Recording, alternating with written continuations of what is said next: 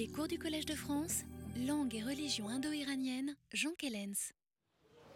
Bien, bonjour euh, mesdames, messieurs, je suis heureux de vous revoir. Donc euh, merci à ceux qui reviennent et bienvenue à ceux qui viennent pour la première fois.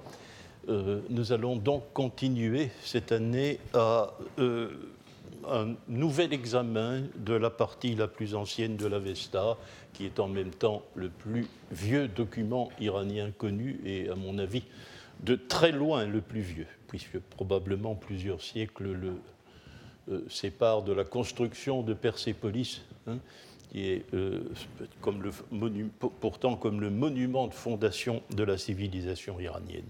Dites-vous bien que nous sommes ailleurs et longtemps avant. Bien, alors, euh, si euh, le livre que Éric Pirard, qui est d'ailleurs dans la salle, et moi avons euh, consacré au texte vieillavestique, dont les gathas sont l'une des deux parties, date, le dernier volume est paru en 91. Donc, si ce livre avait été un roman de KPDP principalement, ce cours aurait pu s'intituler 20 ans après. Et euh, bon, euh, c'était d'ailleurs la raison pour laquelle euh, je voulais envisager les GATA avec vous à cette, durant ces années, parce que je me proposais de,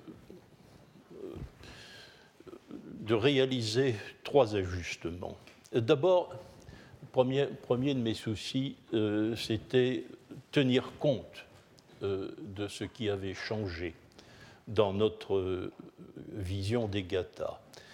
Euh, nous avions défendu l'idée dans l'introduction, euh, moi surtout, il est peut-être plus innocent que moi à, cet égard, c'est que nous pensions que la division des gathas en chapitres, il y en a 17, était extrêmement tardive, cette division était tout à fait secondaire, artificielle et tardive. Euh, les études qui ont été menées depuis lors montrent que ce n'est pas le cas. Euh, pourtant, je suis euh, plus convaincu encore qu'à cette époque que si effectivement les Haïti présentent une certaine homogénéité littéraire, correspondent dans une certaine mesure à une division naturelle, eh bien, les Gathas, elles aussi, sont unitaires. Elles sont unitaires. Elles représentent une véritable une, une, unité littéraire qui est tissée petit à petit par chaque chapitre, par chaque Haïti. Donc on peut considérer que les Haïti sont homogènes, mais qu'elles ne sont pas indépendantes et qu'elles tissent l'unité conceptuelle des gathas de manière progressive. Alors la, deuxième perspective euh, dans ce qui a dans, notre nouvelle conception des gathas, euh, c'est que les gathas, qui sont un très vieux texte, comme j'ai commencé par vous le dire, et c'est que ces gathas sont un texte de récupération. Euh, c'est un texte de récupération dont les arrangeurs du yasna récent ont, décidé d'introduire au cœur de leur récitatif c'est un texte récupéré des temps anciens euh, dans un yasna, qui est lui-même un arrangement très ancien, mais qui est signifiant. Cela aussi, c'est une nouvelle perspective. Euh, le yasna que nous possédons n'est pas un débris, ce n'est pas une ruine, euh, ce n'est pas ce qu'il reste d'un texte qui a subi un naufrage, ce n'est pas un fragment hasardeux, donc c'est un texte signifiant. Alors, euh, deuxième, le, deuxième, euh, le, deuxième, de mes objectifs était euh, de mettre les choses au point et de retrouver peut-être un certain accord avec nous-mêmes, avec ce que nous avons pu formuler dans notre analyse des gathas d'il y a 20 ans.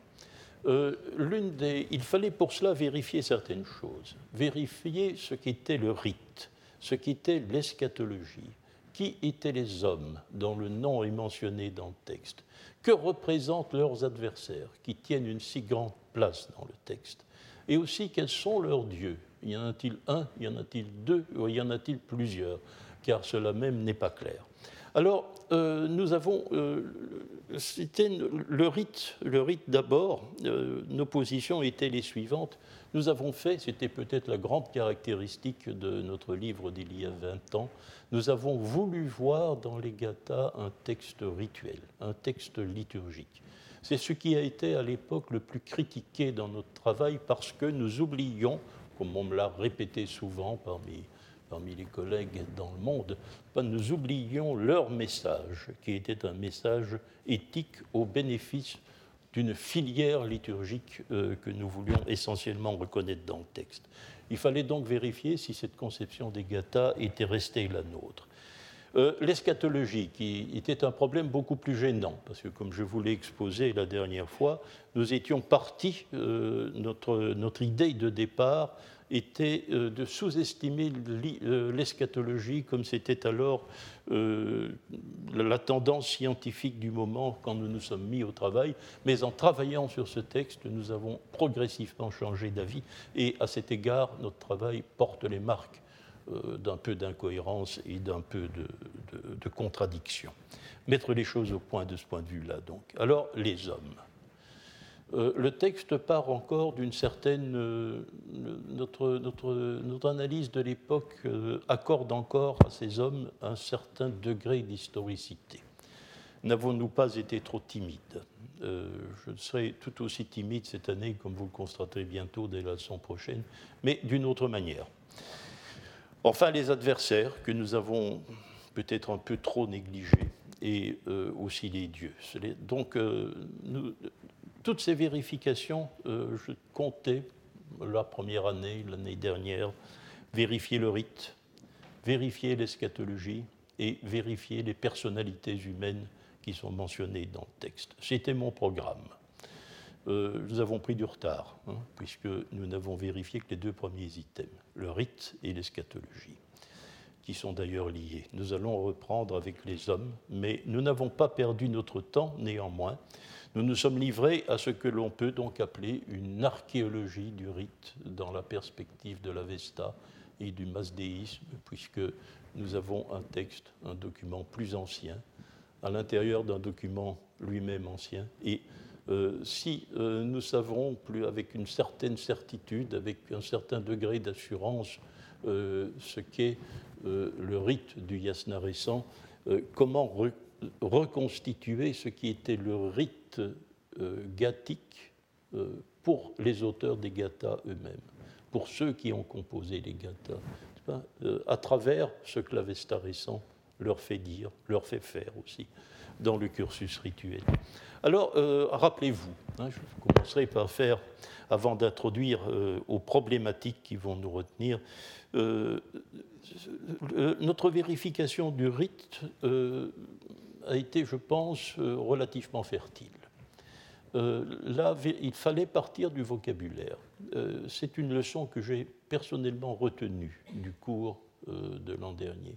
Il y a tout intérêt, nous avons tout intérêt, car ce n'a été bizarrement jamais fait, à vérifier les mots du point de vue de la place qu'ils occupent dans le texte. Mais attention, euh, ce n'est pas, c'est relativement original, ce n'est pas aussi euh, simpliste que j'ai l'air de le dire, puisque euh, cela doit se faire dans le cadre d'un yasna général signifiant, d'une part, et d'autre part, dans le cadre de gathas unitaires, et non pas de 17 poèmes séparés, mais de 5 poèmes, hein, de 5 poèmes au lieu de 17. Donc la situation des mots, leur attestation, la manière dont ils sont introduits dans chaque gata particulière revêt une certaine importance. Nous avons entrepris cette euh, vérification pour le vocabulaire du rite. Tous les mots qui désignent un acteur ou une phase du rite, euh, nous en avons fait le relevé et euh, nous avons fait une constatation, je crois, fort importante, c'est que ce vocabulaire tend à se concentrer dans la partie finale de chaque gata. Dès cet instant, il fallait se limiter à l'examen d'une seule gata, la plus longue, la première, la gata, euh, euh, Ahunavaiti, euh, qui donc représente les chapitres 28 à 34 du yasna. Là, le vocabulaire du rite dans la gata Ahunavaiti se concentre entre le yasna 33.5 et euh, la dernière strophe, le, yasna, le yasna 34.15. s'étend sur les deux derniers chapitres.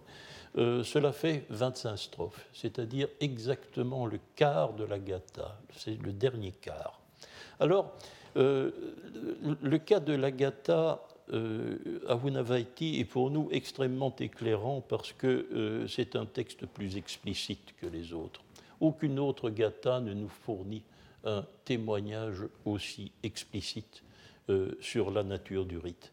Et ce témoignage, nous le devons a trois mots. Trois mots qui sont dans les gathas des Apax. Ils ne sont attestés qu'une fois. Ce sont des mots que nous connaissons bien. Ils ne posent pas de problème. Ils ont un équivalent sanskrit. Ils sont, attestés dans le reste de l'Avesta. Mais ils ne le sont qu'une fois. C'est dans cette portion du texte de la Gatha. Ces trois mots-là sont extrêmement significatifs. C'est le mot Zautar, testé une fois indien Hotar. Euh, c'est un mot important, c'est le directeur d'une cérémonie sacrificielle. L'homme qui parle, l'homme qui dit je dans la strophe 33-6, cet homme-là est le prêtre officiant principal. Nous sommes donc en situation, nous sommes assurés, grâce à ce mot, euh, que nous nous trouvons devant les acteurs d'une cérémonie sacrificielle. Ça ne me paraît pas discutable. Pas? Euh, on ne peut dire le contraire, on l'a fait durant longtemps, euh, qu'en euh, dépouillant Zautar de sa signification technique. Hein, il dit voir simplement le prêtre. L'autre mot, c'est le mot drauna, la ration rituelle. Donc, on donne aux dieux une ration rituelle. C'est l'indien Dravinas. Seule attestation. Et l'autre, c'est le mot miasda l'offrande solide, par opposition à l'offrande liquide. Indien Miyeda. C'est un vocabulaire traditionnel dans le domaine indo-iranien, mais l'attestation de ces trois mots, une seule fois, dans la seule gata à euh, présente euh, un intérêt tout à fait particulier. Euh, or, ceci nous permet de conclure que les gathas une phase, une phase récitative de la Gatha Vunavaiti qui se situe ici correspond euh, à l'offrande du sacrifice sanglant. Vous savez qu'on avait nié pendant très longtemps euh, la pratique du sacrifice sanglant dans la partie la plus ancienne du masdéisme. Non, elle est pratiquée euh, cela, euh, cela d'une certaine façon, il y a toujours euh, dans la conception que nous avons des choses un certain, degré de, un certain degré de hasard, car cette remarque, à partir du passage dont je vous parle ici, et qui se situe dans les strophes 34, 1 à 5 ou 7, on peut discuter de la Gatha, donc dans le dernier chapitre, avait été relevée en 1964 par Helmut Humbach.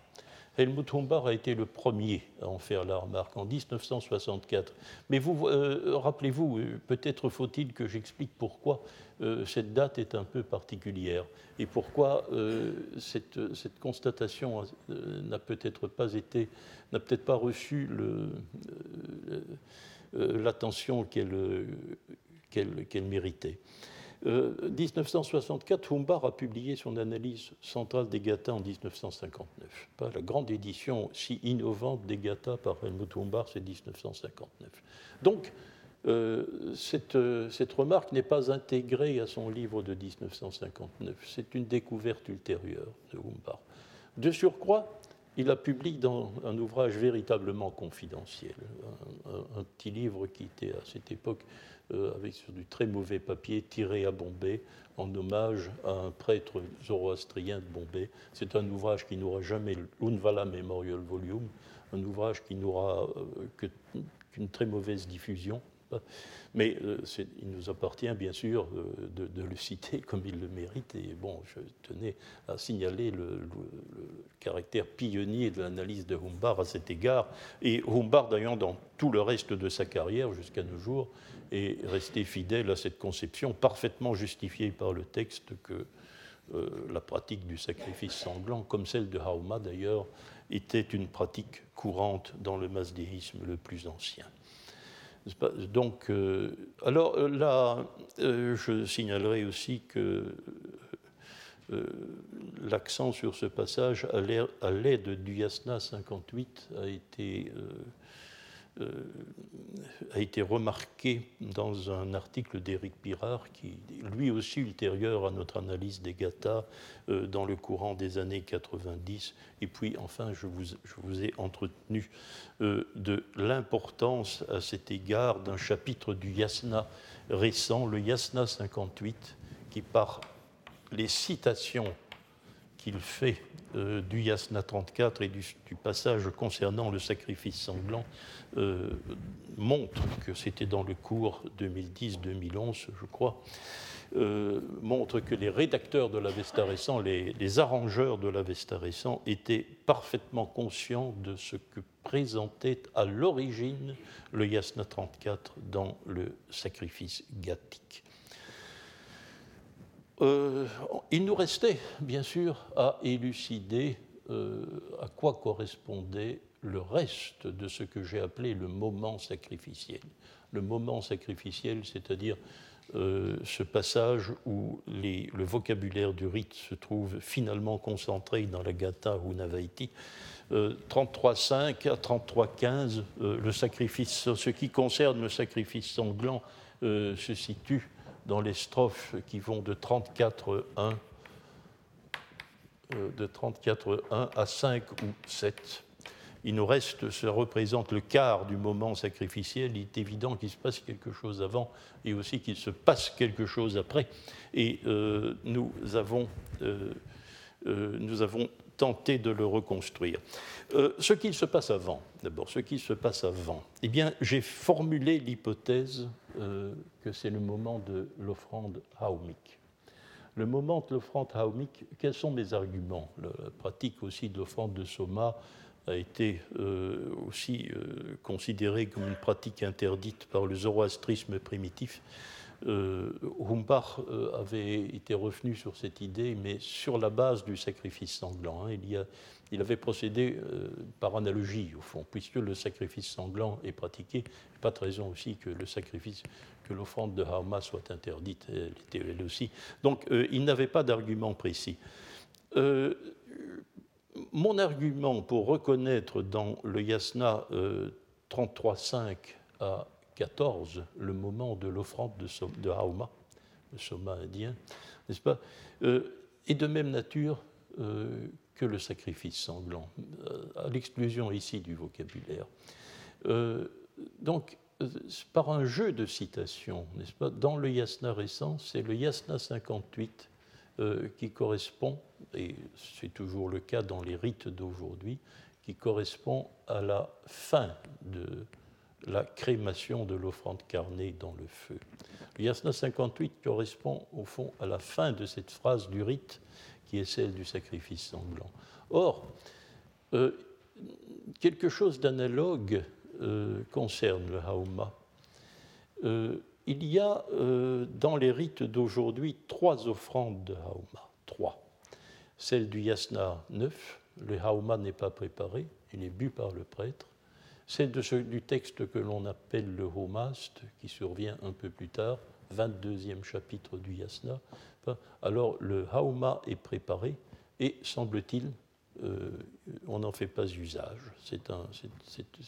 il, est en quelque sorte conservé. Mais il y a aussi euh, un, troisième, euh, un troisième pressurage qui est rapporté dans les années 90 par un, un haut dignitaire zoroastrien de Bombay, le Dastour Kotwal, Dastour Kotwal a fait une très intéressante description de ce qui se passait durant l'Iasna. Et euh, son, son, texte nous apprend qu'un troisième pressurage de Hauma commence avec le dernier vers du Yasna 33.4. Yasna 33.4, avec le dernier vers. Les mortiers commencent à fonctionner à ce moment-là. C'est juste à l'ouverture, 33.5, hein, de ce que nous avons appelé le moment sacrificiel. C'est le début. Alors, euh, pendant un certain temps, il va y avoir un jeu complexe, très compliqué, je ne sais pas cela qui va nous retenir ici, de transvasement, de filtrage, de nettoyage, etc. Et enfin, il y aura, lors du yasna 33.11, le dernier hémistiche du yasna 33.11,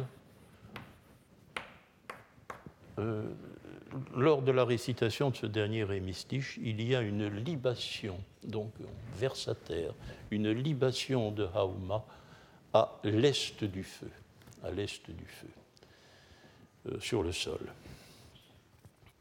Euh, or, à partir de ce moment, à ce, qui, cristallise, ce, qui cristallise l'opération haomique en cours, c'est la demande d'un échange auditif et visuel avec le monde des dieux.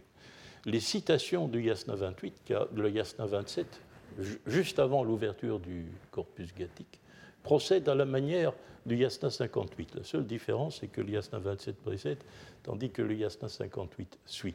Le Yasna 58 est une clôture, le Yasna 27 est une ouverture. C'est l'ouverture du texte gathique. Eh bien, le Yasna 27 euh, qui représente le deuxième pressurage de Hauma, euh, il, le, le, texte un texte en avestique récent, hein, euh, est essentiellement fondé sur l'utilisation du Yasna 33, du Yasna 33, 11 à 14, donc le passage du troisième pressurage.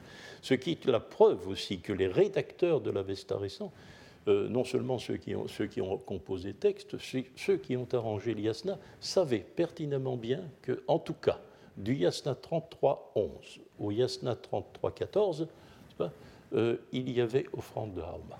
C'est un fait qui était encore connu des, euh, des, arrangeurs du yasna récent.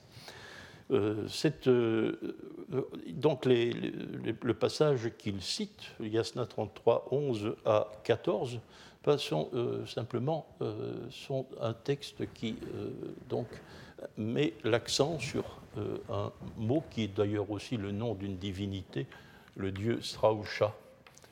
Le dieu Srausha, c'est un dieu qui représente d'une façon ou d'une autre l'audition, et son nom est évidemment, l'apparition de son nom est évidemment dictée par le fait que l'un des aspects de l'opération en cours, c'est attirer l'attention des dieux sur le bruit que font les mortiers, et qui effectivement, si euh, vous assistez à euh, un rite effectif, pas, ce bruit est extrêmement, euh, accentué. Le, prêtre qui actionne son mortier de telle façon que le bruit soit très clairement perceptible en considérant que les coups du mortier euh, sont euh, autant de coups infligés aux démons.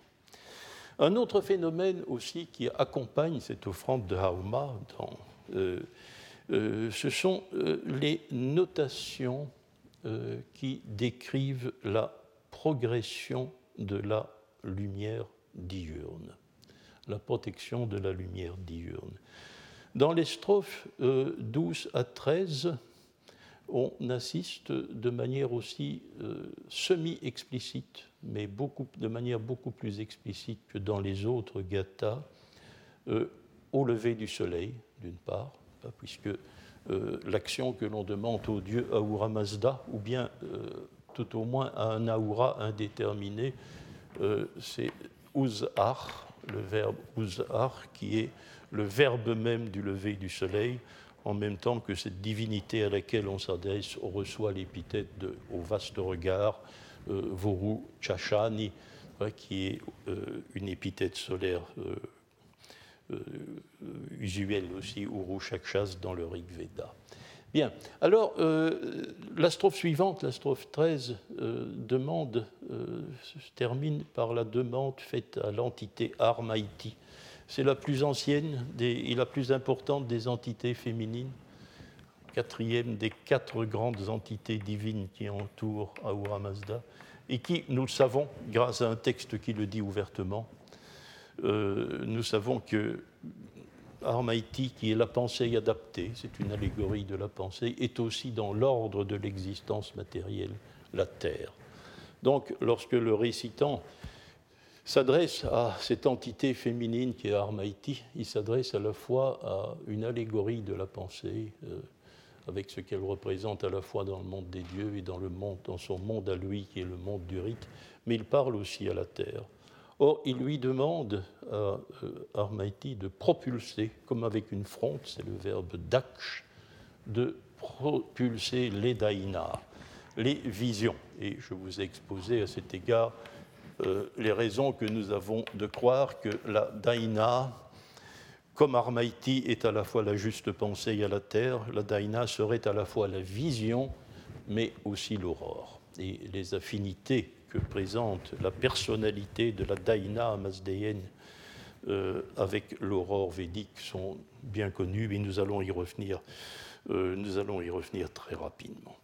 Donc avec ce, lever du soleil, euh, ce lever de l'aurore qui monte de la Terre, qui est propulsé par la Terre, on voit apparaître, c'est la première fois que les notations, que les notations le rendent explicite, le monde matériel. Euh, le sacrifiant a un corps, et un corps qui grandit, parce que l'ingestion de Hauma fait grandir le corps. C'est tout au moins la sensation que l'on a. On voit apparaître aussi l'univers féminin, qui était absent jusque-là des Gathas. Univers féminin représenté bien sûr dans le monde des dieux par Armaïti, dont nous venons de parler, aussi une déesse, Ashi, qui est aussi une des entités féminines, euh, dans la suite d'Armaïti les entités féminines font leur apparition. Malheureusement, nous ne comprenons pas bien en raison euh, du caractère obscur de la strophe où Hachi euh, apparaît. Euh, donc le monde féminin fait son, fait son apparition.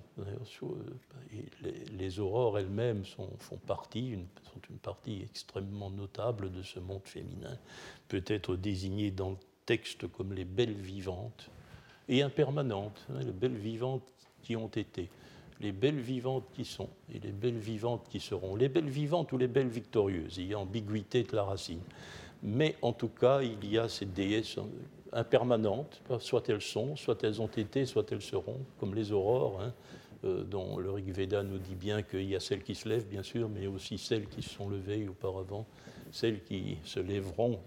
L'aurore est par excellence la figure de l'impermanence hein, euh, qui, est ici introduite dans le texte, n'est-ce pas? Et euh, ce corps qui vient d'apparaître et qui est celui du sacrifiant, il sera immédiatement, euh, de manière symbolique, offert comme offrande au Dieu.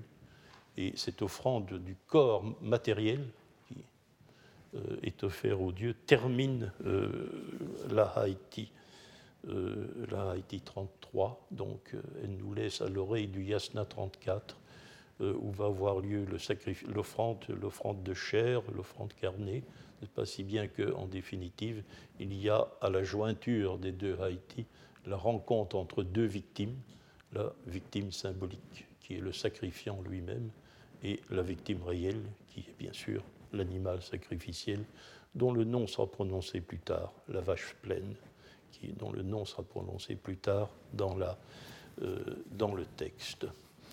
Bien, alors nous, nous avons vérifié l'eschatologie, mais nous ne quittons pas le domaine du rituel pour autant, parce que dans la mesure où, euh, où les choses se présentent à la suite, nous pouvons nous poser la question de savoir si euh, le problème de l'eschatologie n'est pas en définitive le problème de la finalité du sacrifice. Hein. Euh, à quoi sert le sacrifice? Euh, quel rendement veut-on qu'il ait à, quoi sert-il? Qu'attend-on de lui? Eh bien, est-ce que la réponse ne se situe pas dans l'eschatologie? C'est évidemment ce que nous pensions. Lorsque nous avons, Eric euh, et moi, terminé notre analyse des gathas, c'est que Bon, euh, il était important, le, sacrifice avait pour but euh, d'assurer d'une manière ou d'une autre l'immortalité. Il y a deux manières dans le masdéisme euh, d'envisager l'immortalité. La première, la première manière est, individuelle. Hein, chaque homme, lorsqu'il meurt, doit pouvoir gagner le paradis, ça va de soi. Ça, c'est l'eschatologie individuelle. Il y a une seconde manière qui est l'eschatologie collective, car euh, dans la doctrine de l'Avesta récent et dans toutes les expressions ultérieures du masdéisme, plus de nos jours, naturellement, parce que ce type de doctrine, par la force des choses, est, appelé à être démenti, n'est-ce pas? Mais, euh, au fond, il y a une, on, attend la fin du monde, la résurrection des corps et euh, l'installation d'une immortalité définitive qui attend l'humanité tout entière et les choses. Donc, une eschatologie collective. Alors, euh, le texte des Gata, il est il est extrêmement facile de lui refuser toute eschatologie. C'est une chose que Humbard a tenté de faire dans son livre de 1959. Nous voulions aussi ne pas trop mettre l'accent sur cet aspect de la doctrine que nous ne trouvions pas euh, exprimé de manière euh, très fréquente dans le texte des Gata. Et effectivement, il faut euh, signaler immédiatement, peut-être bien que à la fin de ce, mais je n'en suis pas sûr du tout, euh, à la fin de cette série de leçons, nous serons amenés à changer d'avis, mais l'eschatologie collective, veuillons, nous allons considérer d'emblée qu'elle n'est pas repérable, du moins. Elle n'est pas repérable dans ce qui est pour nous raisonnablement observable dans le texte diatique, ce que nous comprenons suffisamment bien pour en tirer les conclusions. Euh, l'idéologie, là, l'eschatologie, excusez-moi, l'eschatologie individuelle, elle est présente. Et notre vérification nous a appris qu'elle était présente d'une manière extrêmement stylisée, extrêmement conventionnelle. Une strophe par gata, ce qui est euh, très souvent le cas, nous en avons fait la constatation. Il s'agit d'un motif obligé. Une strophe par gata doit, euh, faire allusion, et elle le fait de manière très colorée pour une fois. Les gathas ne sont pourtant pas un texte très coloré. cette manière de parler abstraite fait que nous n'avons pas de, de, choses extrêmement romanesques à nous mettre sous la dent, mais pour l'eschatologie individuelle, là, euh, nous, euh, nous avons au moins ce détail. Une strophe donc fait allusion au sort post-mortem des damnés. Euh, on nous dit qu'ils reçoivent de la mauvaise nourriture, qu'ils sont les hôtes dans la maison de la tromperie, que ce qui les attend, c'est le mot hélas, etc. Hein. Mais une strophe par gata. Euh, euh, le, sort euh, de ceux des achavanes, le contraire, le sort des, bienheureux, lui est beaucoup plus discret. Une seule strophe. Une seule strophe, c'est dans la troisième gata. Elle se dispose en diptyque avec ce que j'ai appelé les strophes de la damnation. Hein, de la damnation. Alors, avant de nous expliquer ce qui va arriver aux damnés, une strophe fait allusion tout de même de manière beaucoup plus abstraite. Il n'y a plus de couleur ici euh, à ce qui attend les, ceux qui ont bien agi selon le rituel a été correct. On dit voilà, à Mazda, ce que tu gardes dans ta demeure, c'est l'hommage, l'hommage qui a été rendu euh, conformément euh, à la notion de l'agencement. C'est donc, on est bien sûr dans le registre du discours abstrait, mais très clairement, il y a une mise en opposition entre, entre les deux choses. Alors, euh, nous nous sommes posé la question de cette eschatologie euh, en rapport avec le rite, en rapport avec l'ultime développement du, euh, moment sacrificiel, c'est-à-dire ce qu'il se passe, n'est-ce pas, ce qu'il se passe dans les dernières strophes du Yasna 34, dans la finale de la Unavaiti Gata. Or, euh, on voit se dessiner dans ces strophes, euh, dans les euh, toutes dernières strophes de la Gata, n'est-ce pas, à partir de la strophe 12 exactement, une image comportant une quadruple articulation. L'image, c'est celle des chemins. Il y a des chemins le nom, il y a deux noms, j'en donne un seul, c'est le nom Pat, le chemin. Et euh, avec euh, les chemins suscite naturellement un certain nombre de verbes, de verbes de mouvement, hein, qui, euh, qui désignent le mouvement que l'on peut faire sur les chemins en question.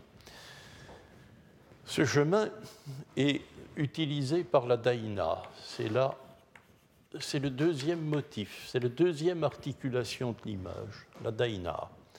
C'est euh, la daïna qui progresse, qui va sur ces chemins.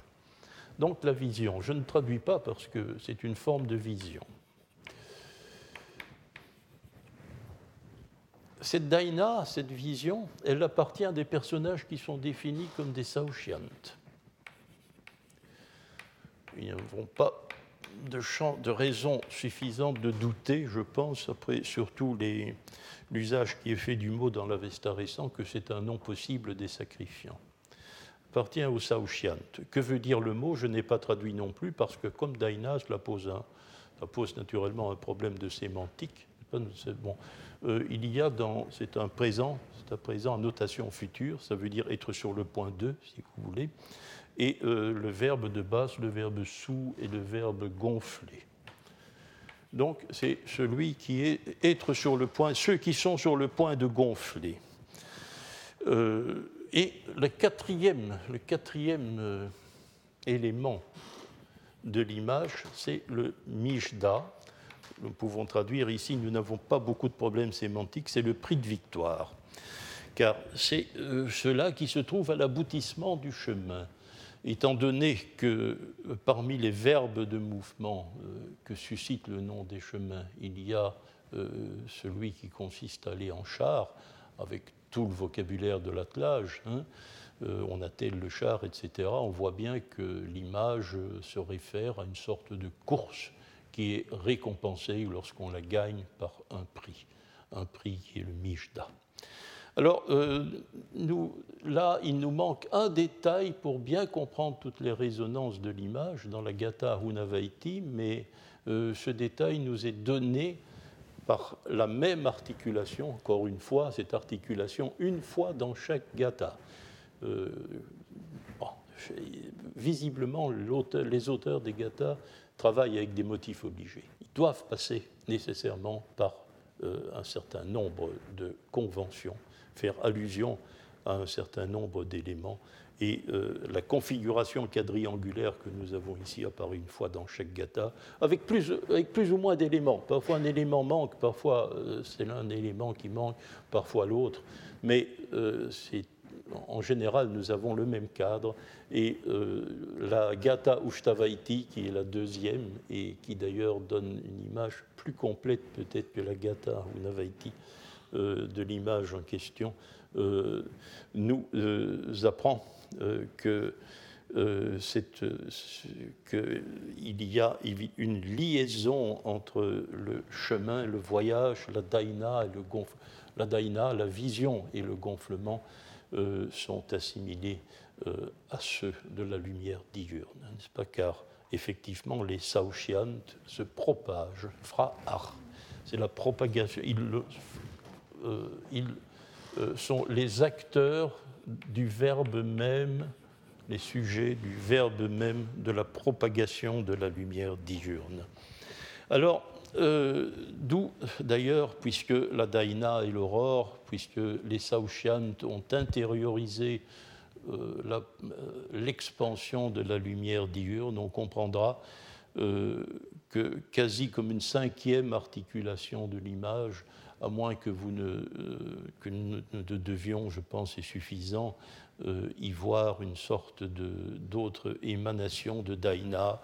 On comprend que dans euh, chaque fois que ce motif quadriangulaire est évoqué, l'on trouve l'attestation du nom Chisti, Chisti, indien Chitti, dérivé en ti de la racine chit, euh, qui est le verbe même de l'apparition de l'aurore. Mais attention, avec toujours le même développement, euh, l'apparition de la lumière diurne, sens matériel du mot, mais aussi son sens mental, c'est-à-dire, qui est d'ailleurs présent en védique aussi, c'est-à-dire l'illumination mentale, l'idée, et l'idée que l'on peut avoir. N'est-ce pas toujours euh, nous trouvons devant un univers qui est toujours double, qui est celui de la réalité matérielle des choses, en l'occurrence ici la lumière, l'apparition de la lumière, mais aussi euh, la réalité mentale qui correspond à cette émanation du monde matériel et qui est la formation de l'idée dans euh, l'esprit des sacrifiants. Donc le mot chitti de la racine chit appartient de plein droit à cette euh, configuration de notions qui termine la Gatha à Unavaiti.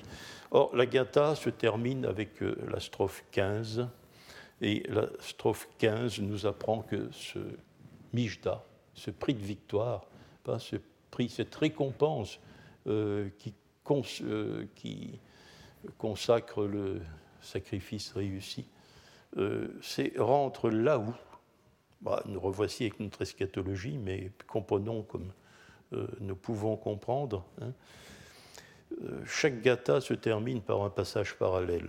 Il pose en général des problèmes syntaxiques inextricables. Heureusement, la dernière strophe de la Gata Avunavaiti a pour nous l'avantage l'avantage euh, d'être relativement clair. Tout au moins, les relations entre les mots nous apparaissent clairement. Alors, euh, il s'agit donc de pourvoir l'ahou de deux qualités. Ahou est l'état d'existence, un dérivé du verbe être. Et euh, cette récompense finale, c'est que l'ahou soit haïtia. Haïtia.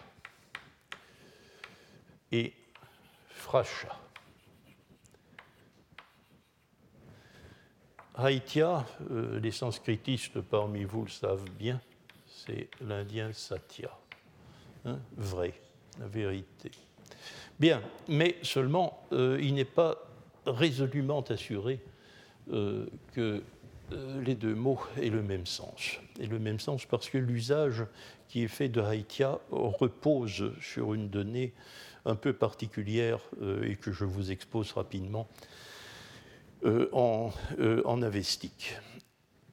C'est un dérivé secondaire, l'adjectif Haïtia. C'est un dérivé secondaire, c'est le dérivé secondaire du participe présent du verbe être. Hant. Alors, un participe présent, c'est facile. En principe, on peut traduire facilement. Étant. Oui, mais qu'entend-on par quelqu'un qui est étant? Eh bien, en avestique, il semble que ce soit une désignation possible des dieux.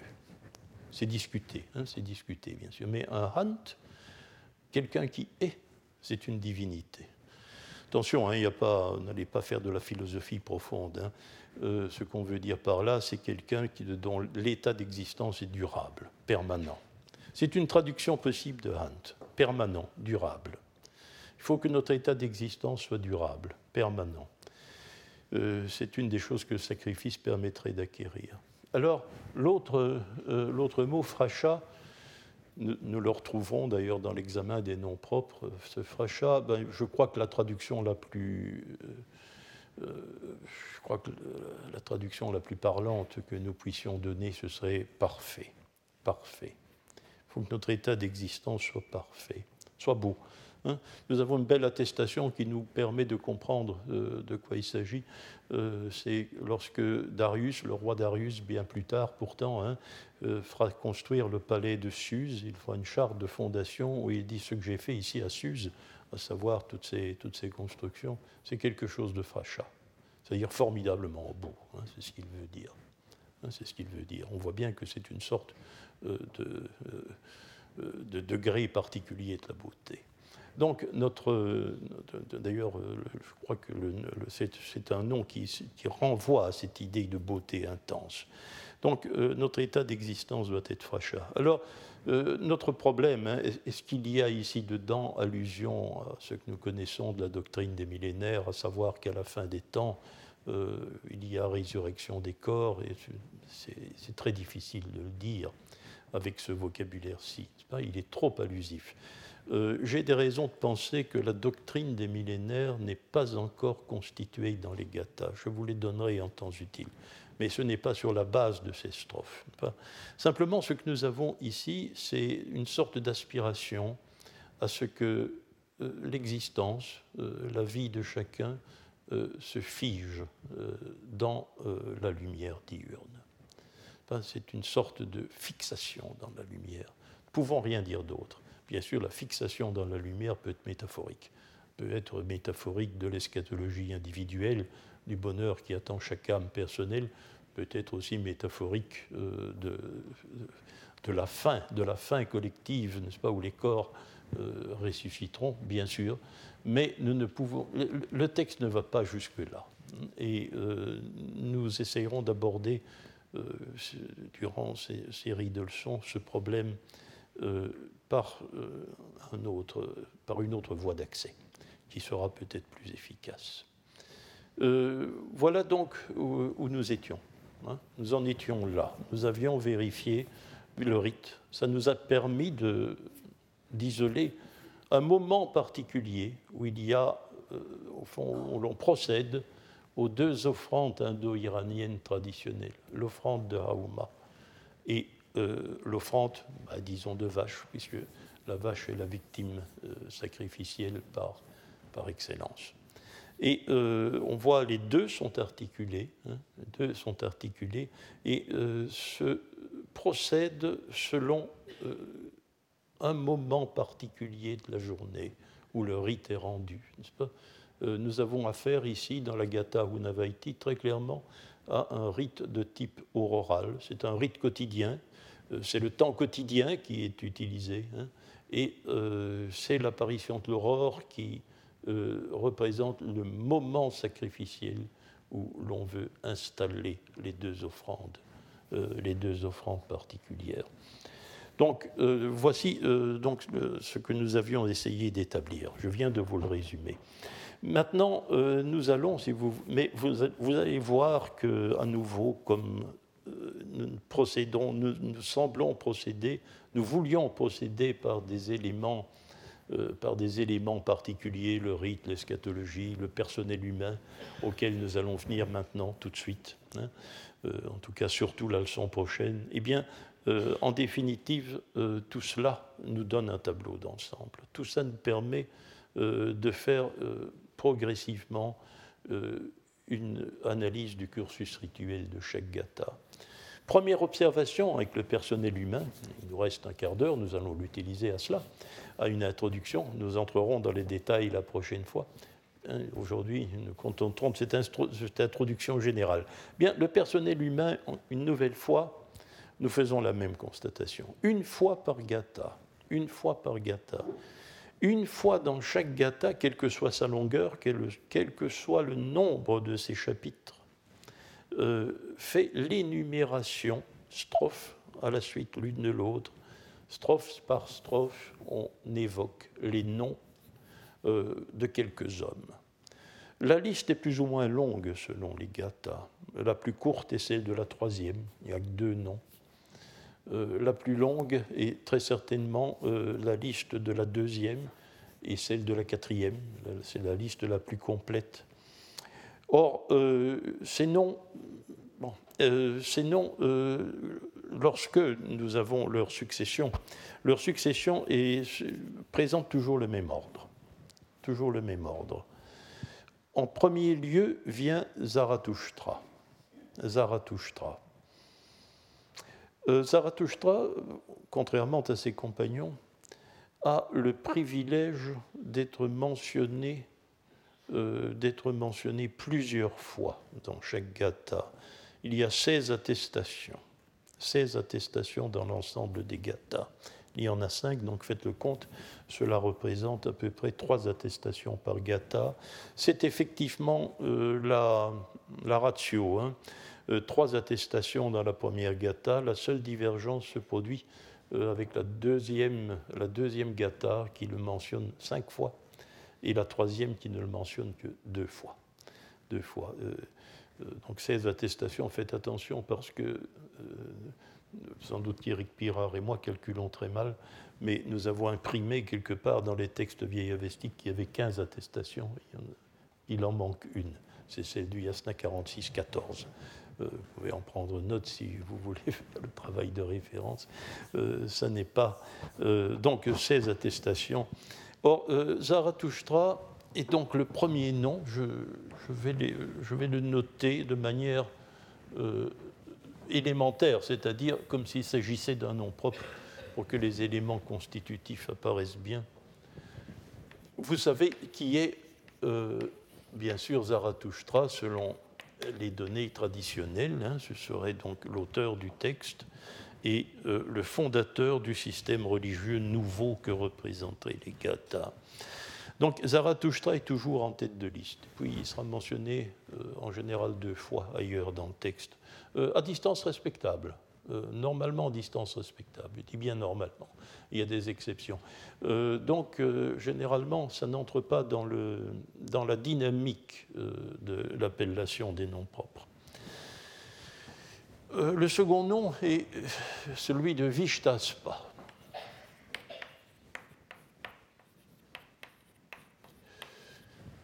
toujours en deuxième place. Euh, Vishtaspa est absent, de, est absent de la troisième gata, sinon il est présent dans toutes les autres. Zarathustra est toujours là. Euh, Vishtaspa est absent de la troisième gata. D'ailleurs, euh, la troisième gata, d'ailleurs, euh, justement, a pour caractéristique qu'elle se limite aux deux noms que je vais vous donner maintenant. En troisième rang, normalement, euh, se trouve fera excusez-moi, euh, Frashaustra. Frashaustra. Et nous verrons, ça ne fait pas de problème, il s'agit très certainement de son frère ou de son cousin. C'est un parent de Frashaustra, un certain Jemaspa. Je mince pas. Excusez-moi ici, décidément, je pas une bonne représentation, de Jamaspa. De Jamaspa. Est moins, euh, lui, n'est pas, toujours mentionné et il semble que son nom soit mentionné parfois au pluriel ce qui laisserait euh, penser que c'est à sa famille tout entière que, que l'on se réfère. Mais euh, nous verrons ça dans le détail pour voir comment s'articulent ces énumérations de noms propres. Euh, donc ça, je vais dire la liste canonique, hein, c'est celle que l'on trouve de la manière la plus courante et dans cet ordre de succession. Que signifient ces noms? Ben, ils, ont, ils ont une explication. Euh, mais il n'y a pas très longtemps non plus que leur sens a été établi. C'est une chose que je préfère, n'est-ce pas? Euh, Parce que lorsqu'on se réfère parfois à des livres plus anciens, on ne sait pas très bien où se situe le, niveau des connaissances, je dire. la plupart de ces noms ont été élucidés dans le courant des années 50. Dans le courant des années 50, entre 1950 et 1964 en tout cas. Euh, le nom de Zarathustra depuis plus longtemps, mais il y a des réticences avec le nom de Zarathustra que je vais vous expliquer. Euh, normalement, euh, il y a une anomalie. Il y a, hélas, ça fait couler des quantités d'encre. Pour la compréhension, ce n'est pas très grave, mais il y a une anomalie phonétique. En réalité, nous attendrions, dans la mesure où le nom est écrit en un seul mot, c'est un composé, mais il est écrit en scriptio continua, hein, comme une seule unité, nous attendrions en réalité Zarad Ushtra. Alors pourquoi avons-nous une sonore aspirée au lieu d'une euh, euh, une sourde aspirée au lieu d'une sonore euh, nous avons, il y a toutes sortes d'explications ont été données. Celle, celle d'Éric Pirard et moi était qu'il s'agit d'un phénomène de Sandy que devant la voyelle U dans l'état de langue que représente le vieil avestique, le traitement de la dentale finale du premier terme est la sourde aspirée au lieu de la sonore. Bon, euh, ça n'a pas beaucoup d'importance, c'est un trait phonétique. Pour la compréhension du nom, ça n'a pas grande importance.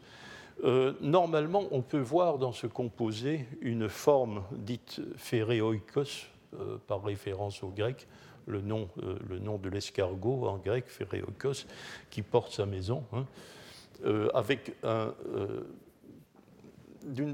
un, premier terme formé sur une base verbale, sur un thème verbal, et régissant le second, le second membre de composé, régissant à condition, condition d'être transitif. Or, il peut se faire que le premier terme représente une qualité du second euh, si le verbe n'est pas transitif. Or, justement, nous aurions ici euh, une forme d'un verbe zar, être vieux. C'est l'explication traditionnelle la plus, et c'est certainement la plus, euh, la plus cohérente, ce qui signifierait que Zarathustra serait celui, l'homme dont les chameaux, Oustra, le nom du chameau, sont vieux. L'homme qui possède de vieux chameaux. Euh, malgré tout, la littérature, pour trouver un autre sens, été, à ce nom a été considérable par insatisfaction, hein, vous vous rendez bien compte. N'est pas l'idée centrale dans la tête des gens, c'est on ne s'appelle pas comme ça. Hein. Euh, c'est le grand spécialiste de l'onomastique iranienne, Manfred Meyerhofer, par exemple, n'a jamais admis ce, sens-là. il n'a aucune raison linguistique de mettre cela en doute, c'est simplement une réserve mentale devant la signification du nom. Alors on préférerait essayer de trouver un verbe qui veut dire conduire, le conducteur de chameau, ou trouver euh, un verbe qui se réfère à une couleur, pas quelle couleur. Hein poser la question d'ailleurs à Claude Vic Verba qui cherche un nom de couleur, ben, quelle est la couleur d'un chameau hein? Bon. Euh, exactement. mais je, y a-t-il tant de possibilités hein? euh, mais euh, je crois que nous pouvons rester ici avec notre hypothèse du vieux chameau, hein, l'homme qui a de vieux chameaux. Euh, ça a été justifié. Ça a été justifié par Paul Tim disant qu'il y a des noms dépréciatifs. Il y a des noms, ce qui est d'ailleurs un, argument, un, indice d'authenticité du nom, car on donne à un enfant un nom qui déprécie sa richesse par superstition. Hein, par superstition. Vous verrez que d'ailleurs les noms dépréciatifs, ils sont nombreux dans la série. Bon, alors Vishtaspa. Premier terme serait indien Vishita, celui dont les chevaux euh, n'ont plus leur harnais. On a retiré celui dont les chevaux sont déharnachés.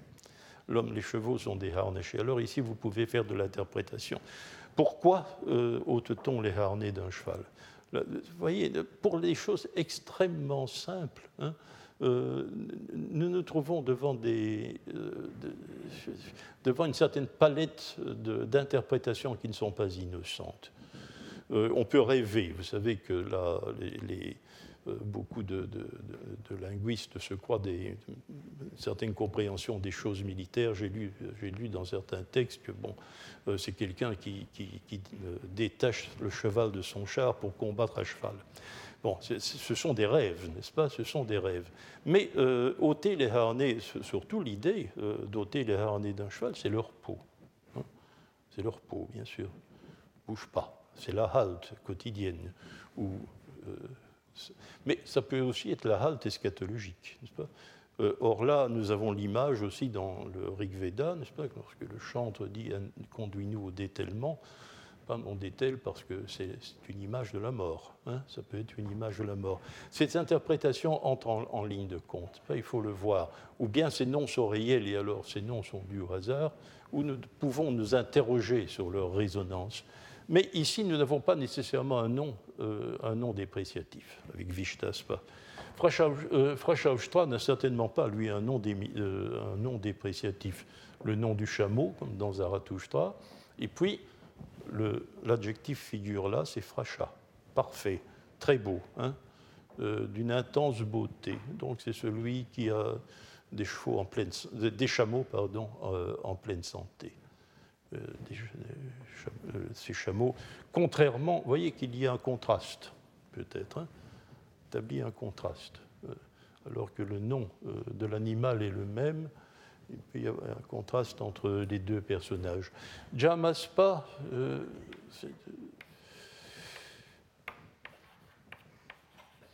indien Kshama, brûlé par le soleil. Voilà à nouveau un nom dépréciatif. C'est celui dont les chevaux, comme dans Vishtaspa, ont été brûlés par le soleil, sont déshydratés donc qui déprécie aussi ses, euh, ses propriétés. Alors, euh, il, il, faudra tenir compte du fait aussi que ces quatre personnages euh, qui sont les, membres du personnel humain de chaque gata sont, parfois euh, on précise parfois euh, leur situation familiale, c'est-à-dire le nom de leur père, parfois même aussi le nom d'un ensemble social plus vaste, qui représente on ne sait pas très bien quoi, leur clan ou leur tribu. Nous verrons cela aussi. Mais ce sont donc les quatre noms dont nous allons tenir compte. Je commencerai par là, mais il y aura bien d'autres choses à dire sur l'énumération des noms propres.